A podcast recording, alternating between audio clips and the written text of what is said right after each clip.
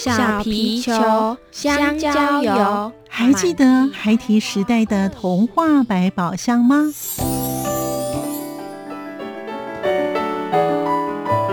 我是桂文雅，世界是一本美丽的书。我是曹俊彦，从小就喜欢画画。我的人生我是王淑芬。当全世界都在下雨，泥泞不堪，全世界。我是王家珍，持续不断，好好的写。我是林世仁，创作儿童文学，让我找到自己生命中的阳光，可以探寻到生命中充满不可思议的兴奋。现在就跟着徐凡，我们一起施展魔法，回到时光隧道里，一起去挖掘笔尖上孩提的奇幻之旅吧。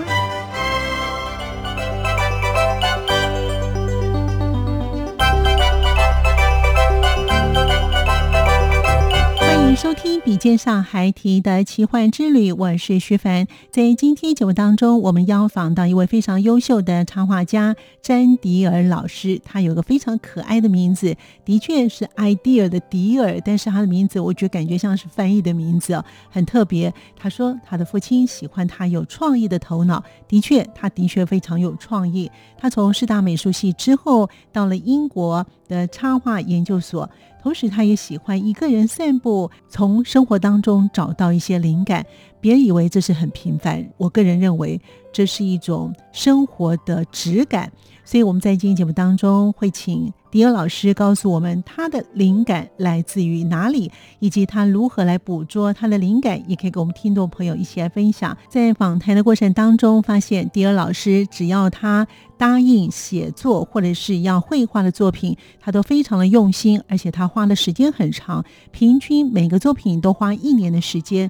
譬如说《一百万个亲亲》，他了解呢这种感受，因此他偷偷的加入作者的脸书去观。察他的一年之后，才开始把他的文章绘画出来，这种精神的确令人佩服。我们继续聆听迪尔老师与我们分享他的故事。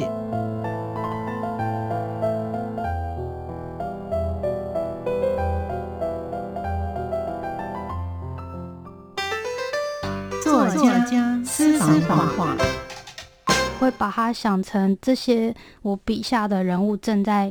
演一出什么样的剧？光线啊，场景要怎么安排？然后取景要从哪个角度去切入？嗯，可以带领更能感受到这个画面，或是这一段故事要传达的东西。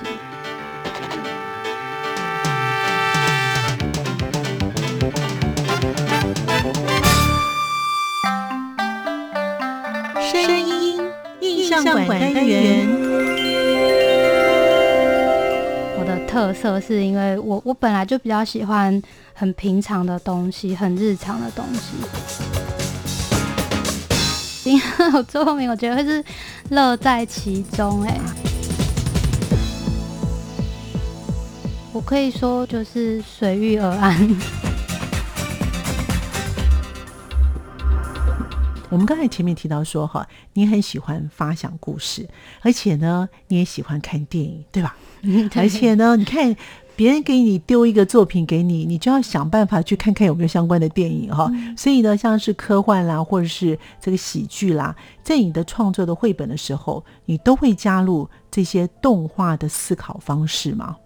嗯，我不确定会不会算是动画，可是我会把它想成这些我笔下的人物正在演一出。什么样的剧？然后我现在光线啊、场景要怎么安排？然后取景要从哪个角度去切入？嗯，可以带领就是读者更能感受到这个画面，或是这一段故事要传达的东西。嗯，你要不要举个例子？像譬如说你拿到，或是你看到一个别人作家给你的时候，你怎么样去？呈现他这样子的一个绘本的精神在里头呢？像前阵子出版的《一百万个亲亲》，他讲的是一个小朋友成长中，然后妈妈对他无尽的爱，这样子。第一个亲亲啊，从什么时候开始？然后第二个、第三个，他就是一直有一个这种就是时间的推移，然后时间的顺序。对，然后我在画的时候，我就会觉得，因为虽然是一本书，可是他要容纳的是有点像是一生的爱，然后所以我在里面就用了这次就用了比较多分格的画面。表现出一些，比如说，嗯，刚照顾新生儿的时候，新手爸妈可能是很忙的，他的生活是觉得是被这些繁琐的事情弄得很琐碎的，所以我在这个跨页里头就会用呈现比较多分隔，好像他们的时间是没有办法很很延续的，好像被很多杂事这样子切的碎碎的感觉，然后随着可能后面剧情就是比较。开展开，或是小朋友长大啦，可以放手让他自己奔跑的时候，我想到的画面呈现会是比较辽阔、比较广一点的的视觉上面的效果。难怪你的每一个画作都看起来有这么有的感觉，你的想法真的跟一般的这个插画家是不太一样的。我们刚才前面有提到说呢，你在英国念书的这个毕业的。著作就是《迪尔和你在一起》啊，这个呢是在二零一八年出版，那隔年呢，二零一九年呢，韩文版就出来了。要不要谈一下为什么会出韩文版？哎，我觉得韩国的民族也很喜欢这种很浪漫的故事，就他们特别喜欢那种生离死别啊。迪尔和你在一起是一对夫妻，从老到终吗？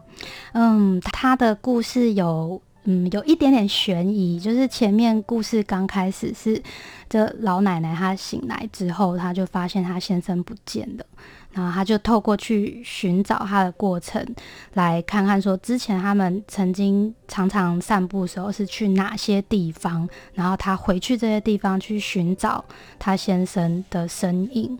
对，但是最最后面故事的话，可能就要结尾就卖一个关子，请大家就是有兴趣的话去看看，这样哇，是蛮出乎意料的。难怪你喜欢看电影哈，你完全有故事铺陈的。好，其实我们刚才前面还有提到，就是我才不要剪头发，你把那个小朋友的那种的感受也。放进来，你小时候不喜欢剪头发吗？呃，其实不会耶，我 我很喜欢。是作者作这本书的作者写文字的，叫做猫小小，他回忆他的小时候的感觉。对对对对。但我觉得绘本有时候很好玩，就是透过画别人的故事，可以去想象，就是别人的想法或是别人的生活。哦，对。其实我发现啊，有很多的作家或者是这个绘本画家呢，都有某方面自己比较擅长的。诶，可是我觉得你很厉害耶！迪尔和你在一起是那种温馨悬疑的，还有呢，我才不要剪头发是比较写实的。一百万个亲亲又回到那种亲情之间的那种感受，这三本都是完全不同的风格。哎，迪尔，你怎么样来呈现这样子不同的风格的画面呢？因为其实每一本书的制作时间都很长，几乎从拿到故事，然后开始酝酿，然后跟出版社讨论，快要花一年的时间。我会觉得在前面酝酿构图的时候，就会尽量让自己活在那样的感受之下。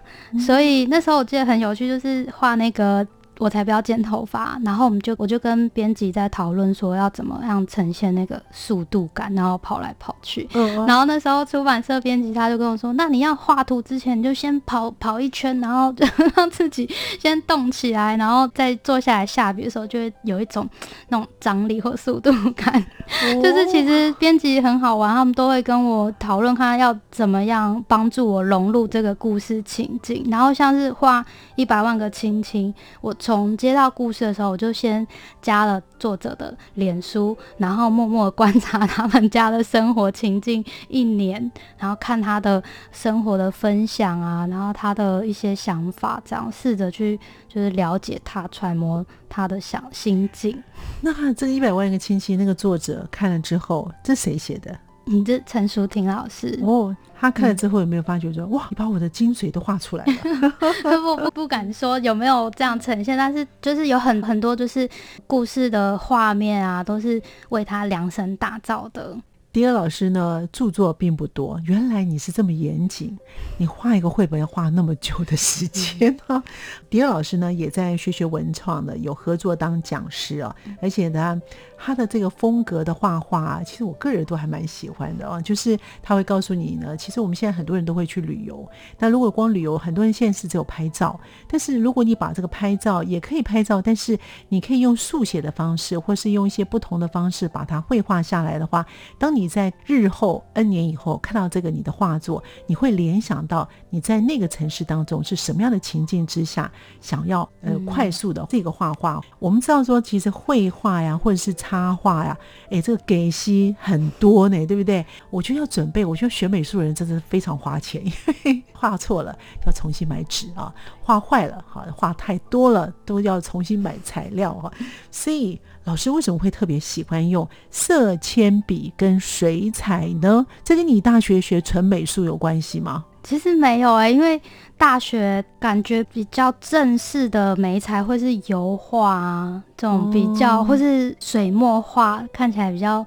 能登大雅之堂的这种这种美彩，可是像水彩或是色铅笔，都会被大家认为是比较亲民的、比较生活化的用具。嗯，但是我发现，就是画插画，它是很贴近生活的，它的故事也可能是跟我们很近的，所以用这种媒材对我来说是很贴近故事的，想要表达的这个媒材跟故事是很契合的。它它呈现出来的画面可以反映故事，像我在画不要剪头发，我才不要剪头发的时候，我就会希望用比较多色铅笔的笔触，一条一条看起来好像那个画面在动，然后人物在跑，空气中也有在流动的那种感觉。那因为色铅笔它可以呈现比较多笔触的表现。那是你绘画功力好吧？那而且呢，那个素描程度要好吧？像我们一般人也画不出那种感觉啊。可是，一丝一丝的，不可能，我们可能是一坨吧？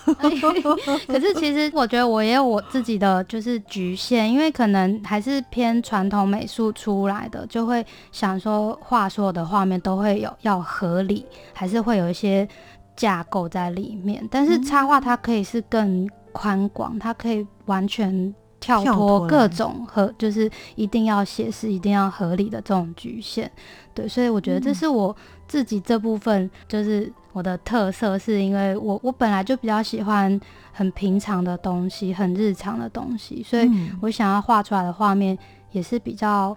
生活化的丁老师虽然很年轻哈，可是我想呢，毕业之后当了老师，然后呢又到了英国去念书，现在就做一个专职的插画家哦。你个人有没有说看到什么样的语言，或是看到什么样的话语？给你自己提醒，也当成你自己的座右铭呢。过一定要有座右铭，我觉得会是乐在其中。哎，我觉得也不一定说一定要当插画家，就是感受生活吧。我觉得如果能活在当下，然后用心感受生活，就算没有当什么家什么家，我觉得也是很值得这一生。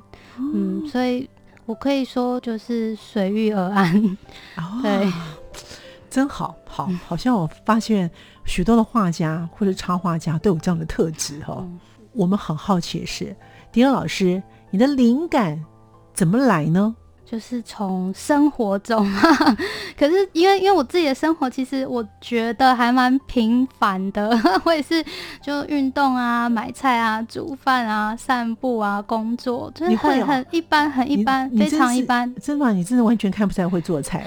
我会，我还是家里的大厨呢。真的，哦因为看起来迪恩老师呢，就是。那种娟秀型的，很日式型的，在日式型当中又有透一些一些气质的存在哦，所以我真看不出来你会做菜。我很喜欢，而且你看我想说你是大厨，我还真的很讶异。所以你在做菜当中也会启发你在插画方面的灵感吗？您是否跟我一样好奇，迪尔老师在做菜的时候会不会激发他在创作上的灵感呢？卖个小关子，待会回来。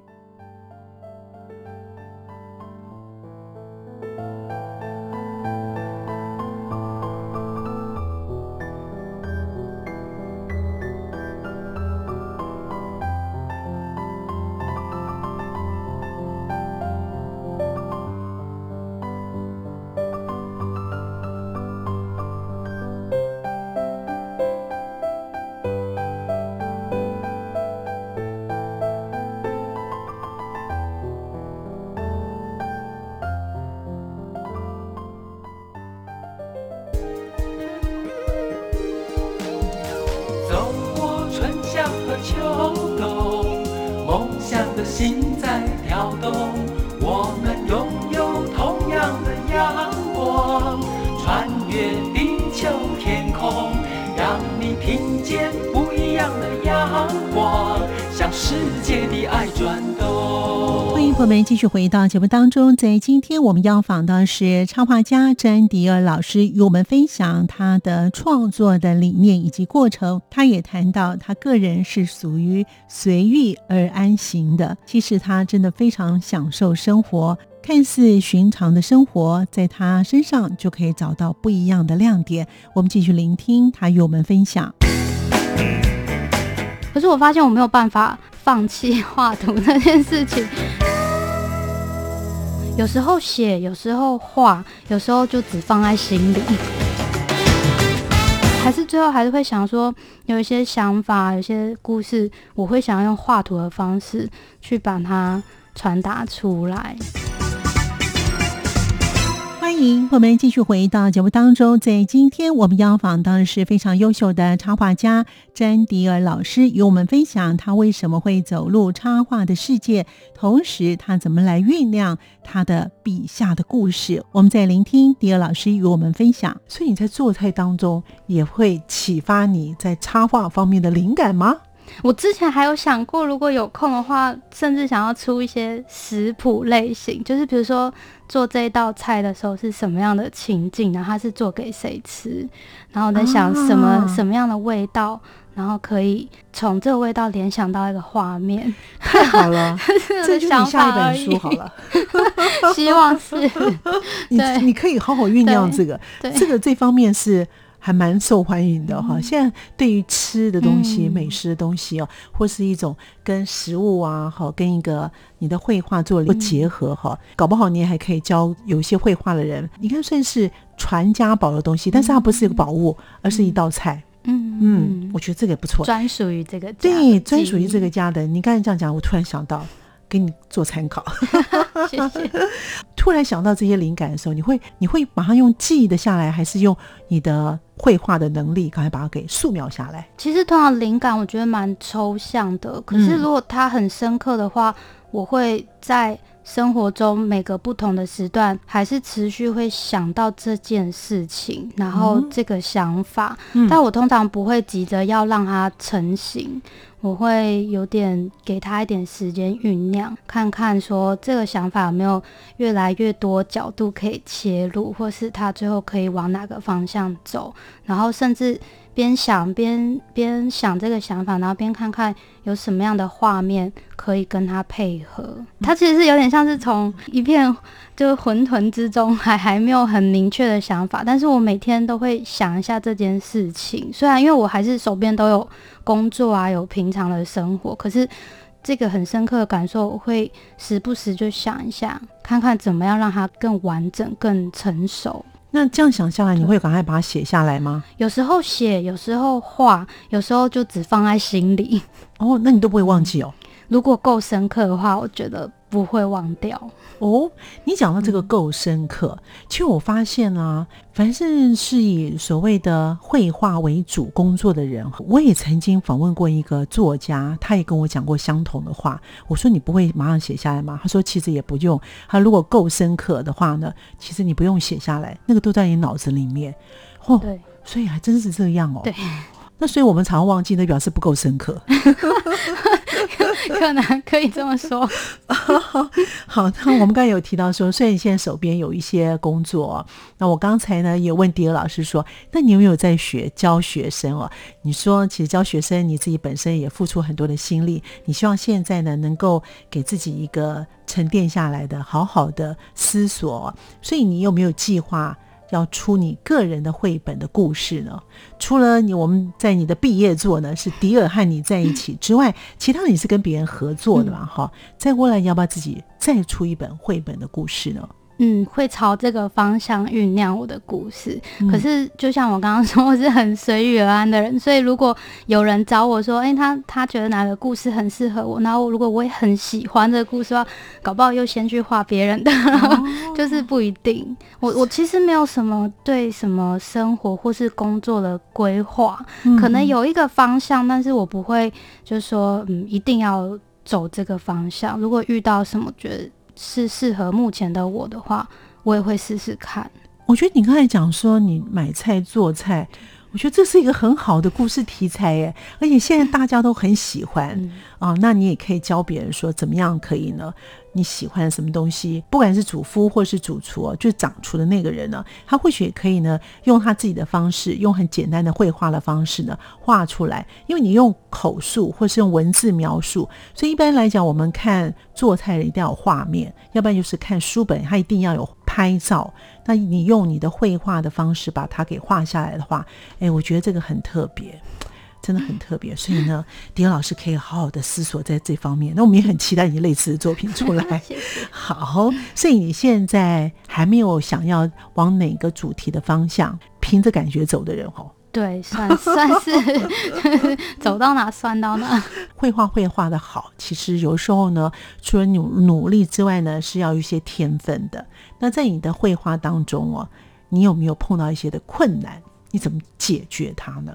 嗯，其实我刚开始就是想要发展绘画这件事情的时候，我是蛮有挫折的。哦，为什么？因为我那时候是投稿，然后想说要以接案插画为生，然后我就自己先设定了一个停损点，就是假设我这三年内我都没有办法靠接案。就是生生存的话，我就要放弃这一切。我一开始是用这种很很武断的方式在规划自己，可是我后来发现，就是虽然我接案没有达到这个维生的目标，就是刚开始的时候，可是我发现我没有办法放弃 画图那件事情。所以我觉得，就是如果你真的很喜欢一件事情，是没有所谓停损点。这个概念就它并不是一个损失，就是你你不管怎么样去发展你想做的事情，它都不会就不该把损失这个概念加诸在这件事情上面。对，所以后来我我虽然可能接案这个目标我把它放下来，我就是又去教学，然后就是求生存，就是去各种工作这样子。但是我后来发现走了一圈之后，画画这件事情它还是跟着我。我还是会，还是最后还是会想说，有一些想法，有些故事，我会想要用画图的方式去把它传达出来。那像譬如说，你从大学毕业哈到现在为止啊，你本身又接一些跟别人的合作啊，你在绘画上面呢？这样看起来，你对你自己要求是蛮高的。譬如说，你的这些的著作《一百万个亲亲》，第二和你在一起，跟我才不要剪头发。当然还有跟一些其他一些的插画的一些的短篇的文章啊，或者是创作的作文类的文类呢，做一些合作。你有没有想过，就是哎，你好像没有办法完全表达这个人的故事的理念在里面，你自己会用什么样的方法，让你自己呢？譬如说去走一走啦，或者怎么样的方式，再回到你的工作上面，你再把那个。插画的工作给完成了。对，确实像主持人说，我就是很常在外面散步跟游荡。我很常就是，比如说有人朋友打给我啊，然后说你现在在哪里？我说哎，我在爬山。就是我我花我的时间是很弹性、很不固定。我有时候可能白天因为天气太好，所以就没办法待在家里工作。我就会出去游荡，然后就是出去骑脚踏车啊，然后散散心。然后等到晚上，可能觉得啊。玩够了，然后心情就是比较 比较适合工作的时候，晚上才开始画图，所以没有没有什么太固定的模式。然后也确实就是像主持人说，我会靠着去走一走，然后多看看其他人的生活，然后去从中揣摩他们的生活形态。你这种生活我也很向往，可是我们没办法，我们都得坐在录音室里头。我们没有办法，哎，也许我们可能拉到户外去做节目，也是一个不错的方式哈。好，那我呢，想要成为一位画家，需要什么样的条件呢？迪尔老师，我觉得最大应该就是像我刚刚说，乐在其中，还有耐心。嗯，因为画图，嗯，有时候大家可能看到可能是比较。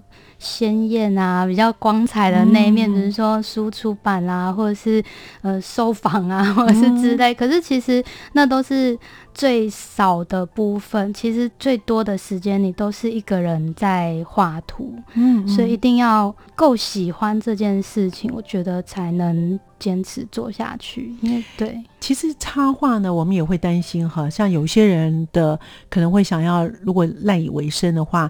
万一他没有办法自己靠所谓的接画画的工作来维持他的生活的话，那怎么办呢？因为其实这样看起来，迪尔老师是很舒服的。想到 你的生活的方式哦，但但是有些人是真的要，因为可能在外面要租房子啊，或者是他是从别的地方来的，这些东西其实都是非常现实的生活的一个状况之下。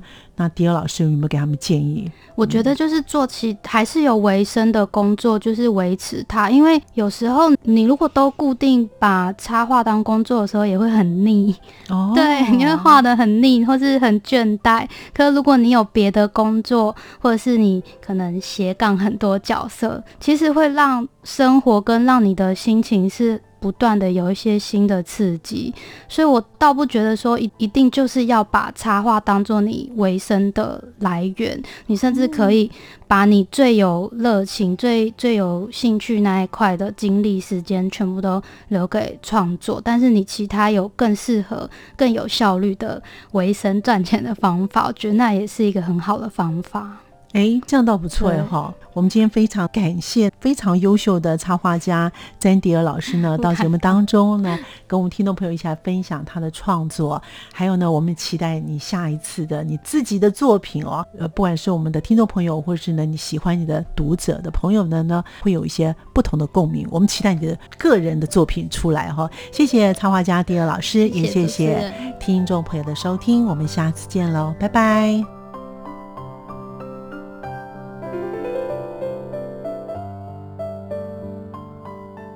在会使蓝星的外形的插画家詹迪尔老师与我们分享他的创作的过程，以及他如何来找寻灵感的生活，以及他笔下的人物的故事。他的绘画的确像是好久成瓮底，同时他也似乎住着一个老灵魂在里头。感谢听众朋友们的收听，也感谢迪尔老师前来与我们分享。我们下次见。